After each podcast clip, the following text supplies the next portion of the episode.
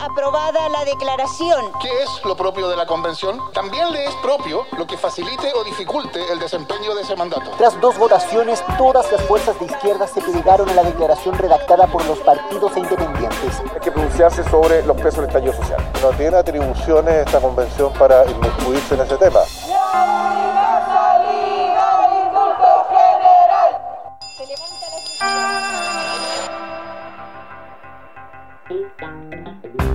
Desde la sala de redacción de La Tercera, esto es Crónica Estéreo. Cada historia tiene un sonido. Soy Francisco Aravena. Bienvenidos.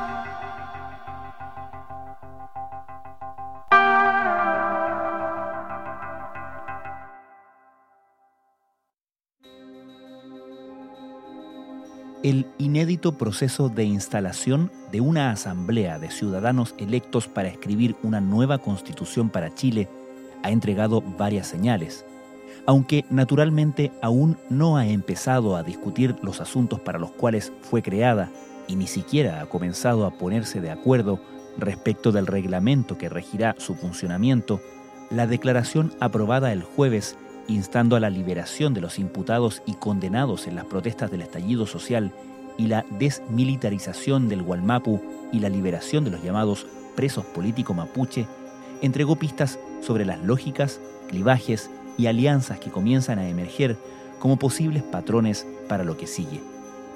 ¿Qué conclusiones podemos sacar de la primera semana de la Convención Constitucional? Uno de los temas claves que quedó establecido el domingo entre los distintos sectores de la izquierda y que se garantizó que iba a ser uno de, las demandas principales y los debates principales y que se iban a abordar primero en el fondo era el tema de, de esta declaración sobre los detenidos en el marco del estallido social. Isabel Caro es periodista de La Tercera. Finalmente, las alianzas, movimientos y negociaciones que se fueron dando estuvieron principalmente radicadas en los grupos que lograron representación por parte de la izquierda.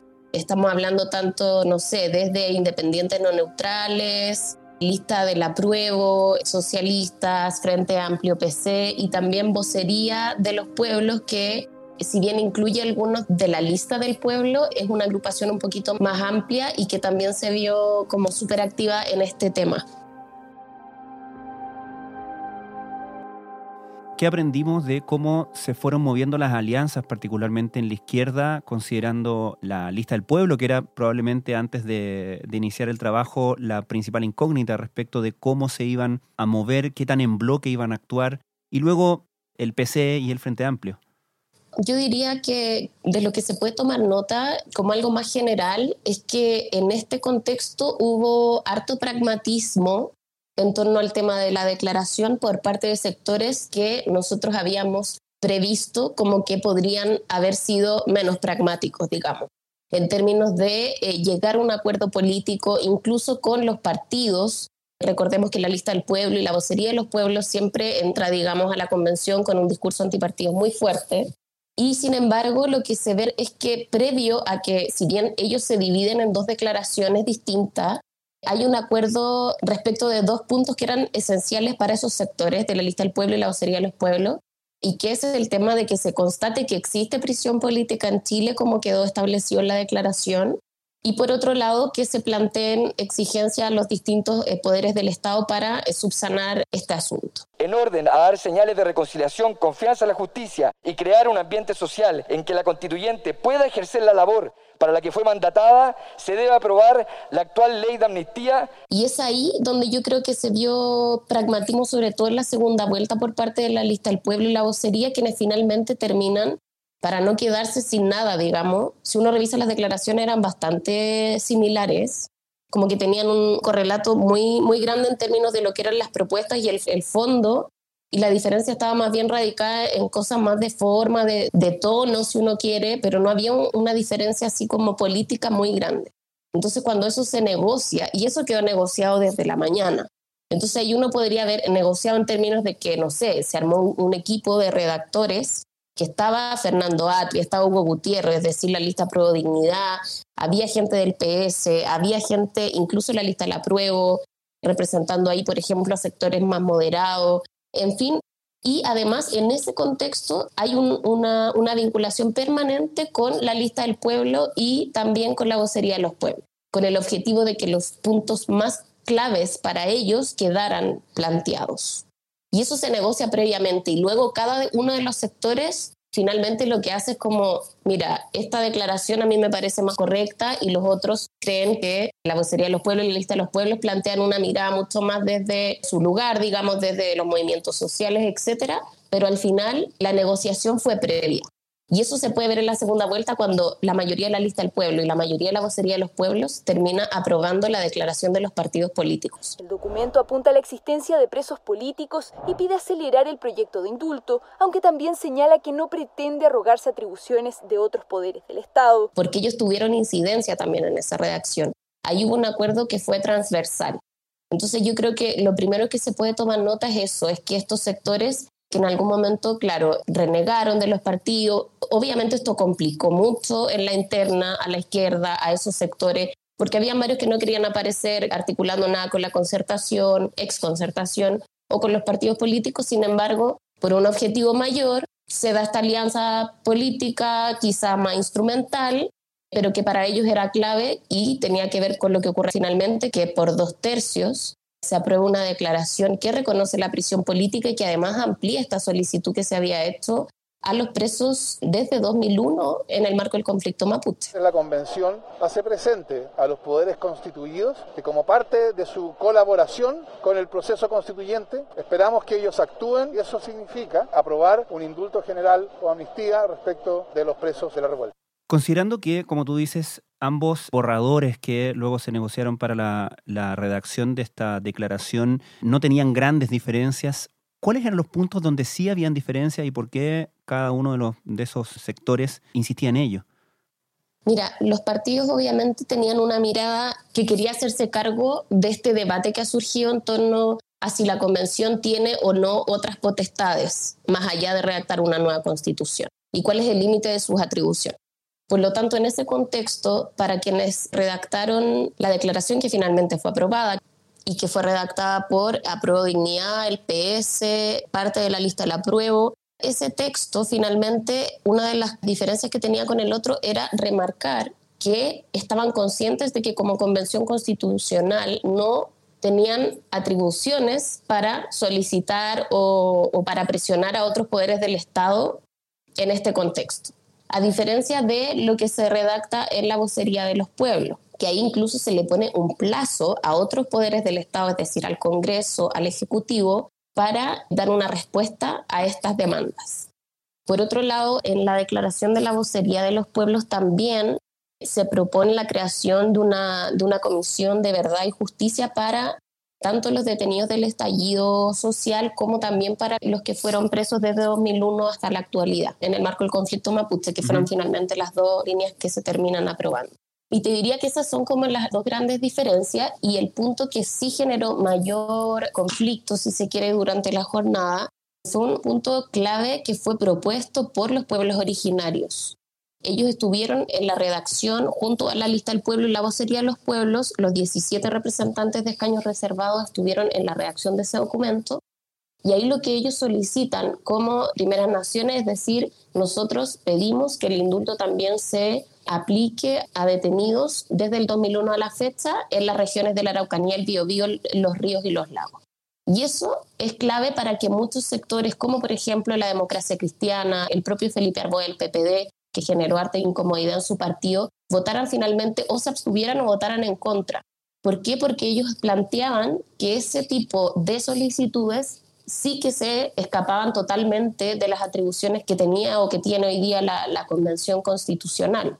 Entonces, ese hito fue clave. Y de hecho, los propios socialistas estaban complicados también con esa redacción. No les parecía que era la, la más correcta. Sin embargo, esa, esa redacción se acoge por una solicitud de los pueblos originarios. Por lo tanto, también ahí estaba la dificultad de ellos de decirles que no a estos representantes de los 17 escaños reservados. Y finalmente eso queda en ambas declaraciones y ahí, pese a los matices que tenía cada sector, cada cual terminó votando como votó. El PS finalmente se cuadró en bloque respaldando en primera y segunda vuelta la opción, pese a que, a que hubo muchas dudas y otros se mantuvieron en abstenciones y, algunos votos en contra. Creo que hay algo por discutir en, en, el concepto de presos políticos, que no es lo mismo que los presos en la revuelta. Y respecto de la posición que eh, tomaron en toda esta conversación bloques como independientes no neutrales que uno identifica más probablemente en el centro, quizás centro izquierda en algunos casos, ¿qué podemos aprender de eso?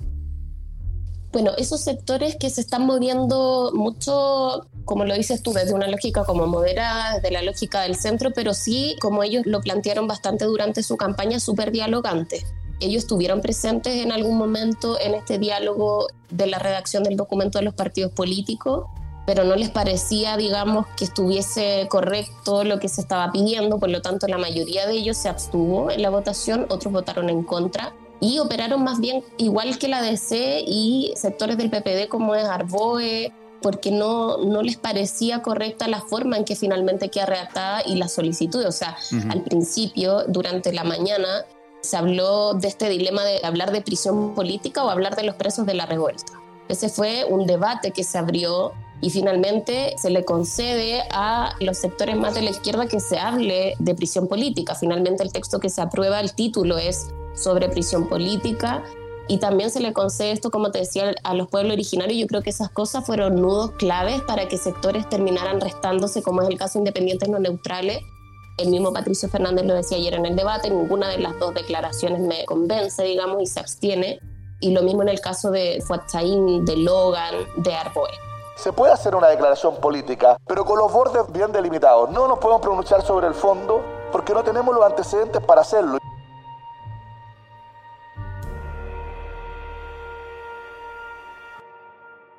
Podemos interpretar que quienes se restaron finalmente de la declaración, más allá de la opinión sobre el tema particular, lo hacen más bien o lo hicieron más bien respecto de el rol que debe tomar la convención, de las atribuciones de la convención.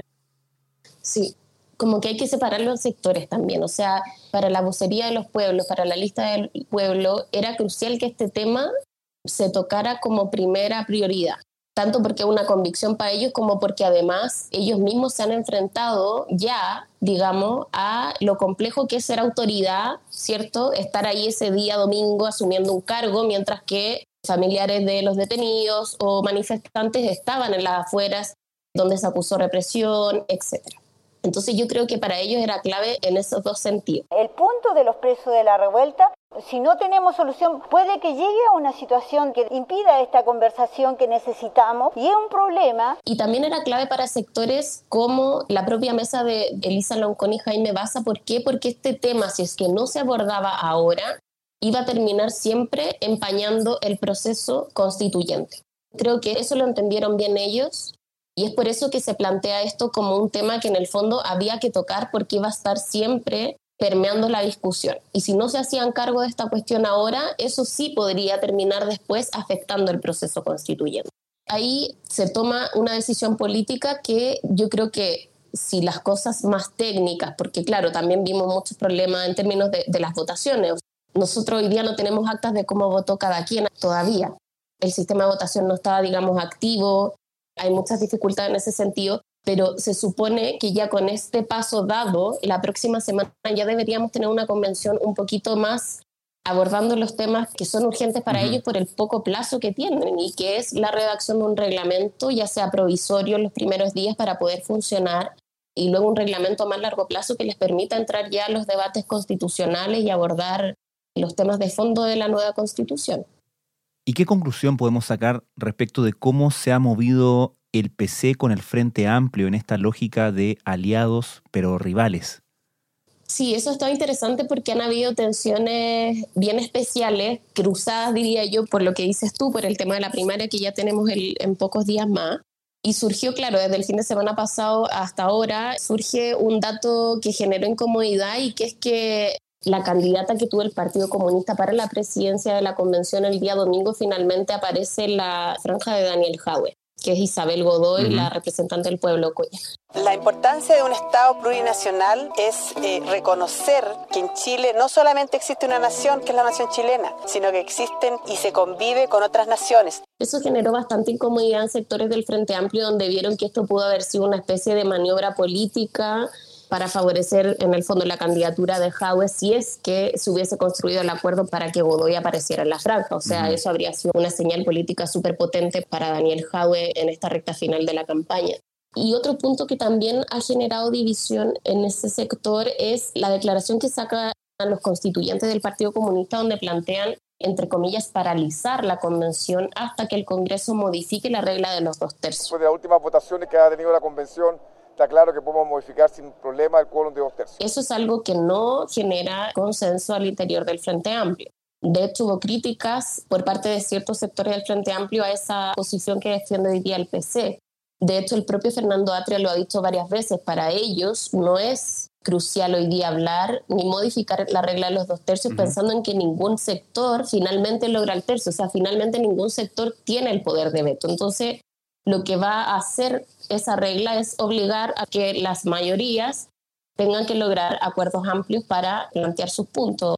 Y otros, desde incluso la lista del pueblo, criticaron esa posición del Partido Comunista diciendo que no es el momento porque tienen muy poco tiempo y que las reglas que están dadas, si bien a juicio de ellos son ilegítimas, tienen que respetarse para que el proceso sea viable y empiecen a, entrar, como te decía, los temas ya más de fondo.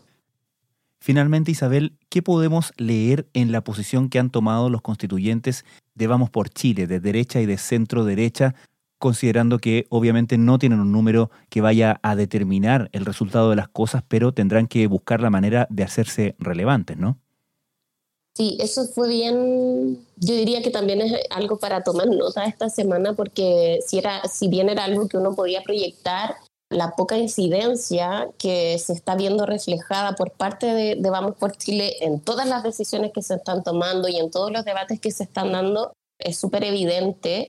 Y ese ha sido el rol un poco que ellos saben que tienen y por lo tanto están de alguna manera marcando puntos políticos, alertando cuando creen que las cosas no se están haciendo bien, como por ejemplo quedó en evidencia el día de, las primeras votaciones, donde la mesa ahí comete un, un, error importante y plantea una pregunta respecto de la ampliación de la mesa y luego se echa atrás esa votación que ya estaba ratificada. ¿Cómo se vota en contra, vicepresidente? Escucha de buena fe, yo creo que podemos de, buena fe le pedí la palabra desde las 10 de la mañana. Entonces, claro, como que se proyecta una derecha que va a estar muy alerta, digamos, para denunciar este tipo de cosas, pero que va a tener una incidencia bastante menor, por lo menos en esta primera etapa, yo diría, como de las decisiones más políticas que se vayan tomando. Lo único soberano que estamos haciendo a cinco días de haber empezado a trabajar y todavía no hablar de nada concreto es el soberano ridículo.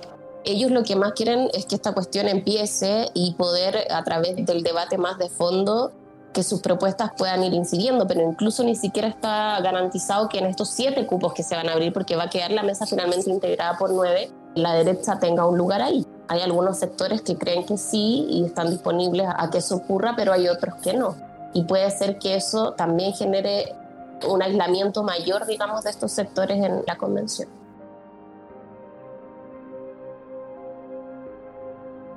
Isabel Caro, muchas gracias. Gracias a ti.